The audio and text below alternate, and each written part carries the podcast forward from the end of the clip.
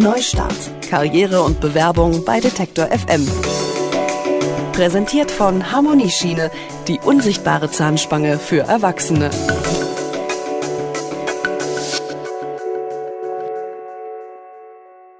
Ein wacher Geist steigert die Produktivität. Das ist klar. Wer müde ist, der kann sich nur schwer für die Arbeit motivieren. Doch das scheint heute gar nicht mehr so einfach zu sein, denn immer mehr Menschen leiden unter Schlaflosigkeit. Das ist das Ergebnis einer Studie der DAK Gesundheit.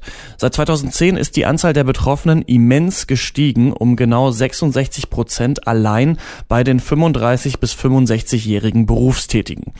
Warum so viele müde im Büro sitzen, darüber spreche ich mit Ingo Vize. Er ist Schlafforscher an der Berliner Charité und gerade in Singapur. Hallo, Herr Vize. Ja, schönen guten Tag.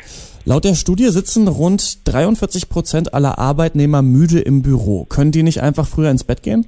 Fantastische Lösung des ganzen Dilemmas. Noch niemand drauf tatsächlich, tatsächlich ist es so, dass wir ähm, nicht nur über die letzten 100 Jahre, sondern tatsächlich auch über die letzten 10 Jahre schon irgendwie immer mehr Schlaf verlieren was nicht der Körper hergibt, sondern was selbstgemachtes Leid ist. Unsere Gesellschaft, die immer mehr von uns fordert, das geht morgens los, das hört spät in der Nacht auf, die lässt uns unter der Woche zu wenig schlafen und wahrscheinlich nehmen wir uns am Wochenende auch tatsächlich dann zu wenig Zeit, den Schlaf wieder nachzuholen oder auszuschlafen, sodass man schon sagen kann, dass mindestens ein Drittel, ein Viertel, sogar die Hälfte aller Deutschen chronisch zu schlecht schläft und daher am Tage auch müde ist. Aber warum verlangt die Gesellschaft so viel von uns ab, sagen Sie gerade, aber mussten die Menschen früher nicht länger arbeiten? Sie mussten vielleicht länger arbeiten, aber wenn nach zehn Stunden der Tag zu Ende war, oder lass auch nach zwölf Stunden zu Ende sein, dann wurde gegessen und ins Bett gegangen. Heute wird nach acht Stunden oder zehn Stunden äh, beginnt der zweite Teil sozusagen der Aktivität. Ob das gesellschaftliche Aktivitäten sind, Sport, Familie, Freizeit, Internet, was uns alles fordert, E-Mails lässt uns tatsächlich immer später ins Bett gehen und nicht darauf achten, dass wir, wenn wir gesund bleiben wollen, tatsächlich auch im hohen Alter sieben, siebeneinhalb Stunden Schlaf jede Nacht bräuchten. Okay, also siebeneinhalb Stunden Schlaf. Welche körperlichen Folgen hat es denn, wenn man die nicht bekommt? Eine Nacht reicht aus, also eine Nacht zu kurz geschlafen oder auch schlecht geschlafen reicht aus, am nächsten Tag schon an seiner mentalen oder geistigen Leistungsfähigkeit zu leiden.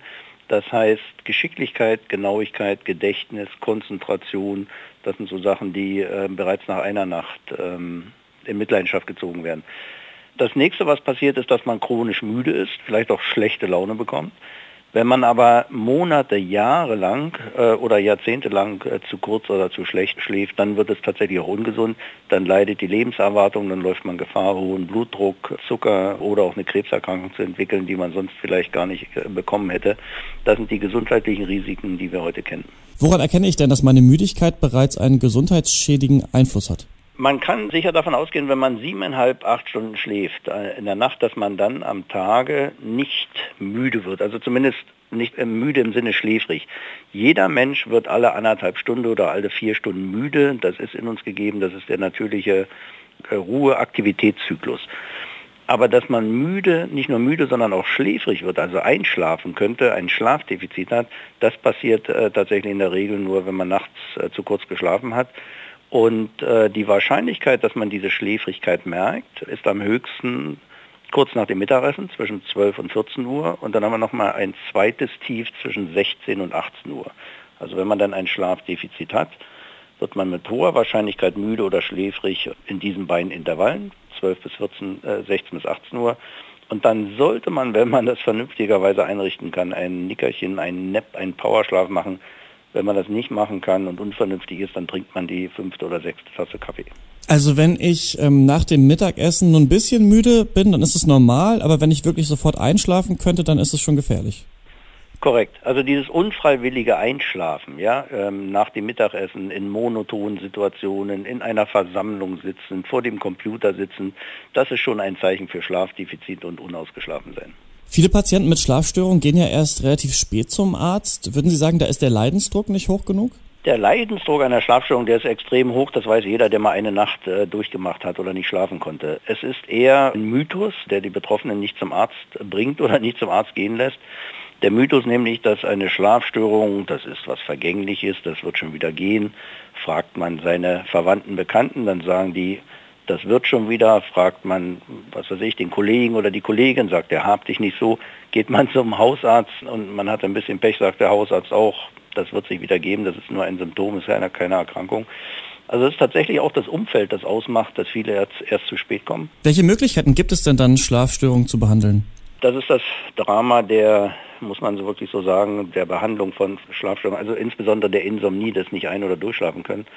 Wenn das Kind dort einmal in den Brunnen gefallen ist, also wenn man chronisch an Ein- oder Durchschlafstörungen leidet, dann bleibt sie auch chronisch. Das heißt, äh, man kann in der Regel solche Patienten nicht mehr heilen und wieder zu begnadeten Schläfern machen. Natürlich gibt es Möglichkeiten, dass sie wieder besser schlafen. Auch der dritte Mythos, auch wieder ein Mythos, dass vielen vermittelt wird, das kann man alles mit kognitiver Verhaltenstherapie, also mit irgendwelcher Form von äh, passiver oder aktiver Entspannung und, und allen möglichen psychophysiologischen, psychotherapeutischen und sonstigen Methoden äh, bewerkstelligen, äh, die Besserung.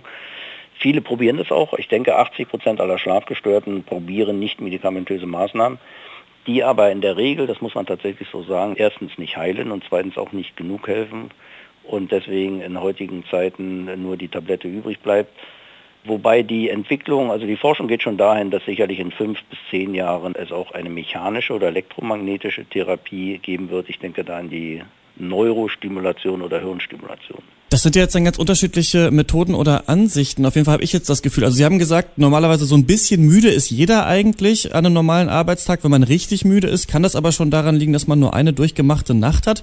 Sollte man dann jetzt sofort, wenn man das Gefühl hat, unter Schlaflosigkeit zu leiden, zum Arzt rennen oder erstmal bei sich im privaten Leben schauen, bin ich einfach zu lange wach, habe ich zu lange durchgemacht?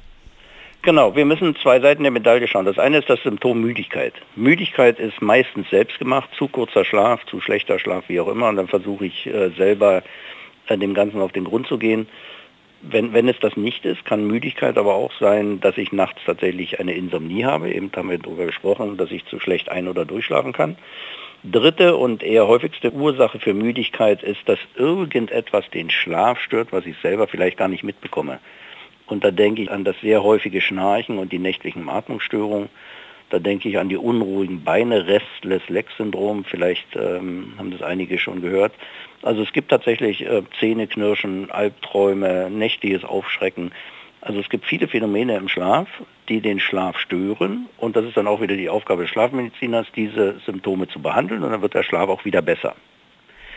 Aber die zweite Gruppe von Patienten, das sind die, die nicht ein- und durchschlafen können die nachts, wenn sie schlafen, eigentlich gut schlafen, aber sie schlafen eben zu kurz oder zu schlecht. Dort kann man keiner weiterer Ursache auf den Grund gehen. Da ist die Müdigkeit tatsächlich bedingt durch diesen schlechten Schlaf. Und da ist dann tatsächlich primär der Schlaf zu behandeln. Schlaf ist kein Luxusgut, sondern dringend notwendig, um im Alltag und im Job zu funktionieren. Warum dennoch so viele Menschen müde ins Büro gehen, darüber habe ich mit dem Schlafforscher Ingo Vize von der Berliner Charité gesprochen. Vielen Dank für das Gespräch. Gern geschehen.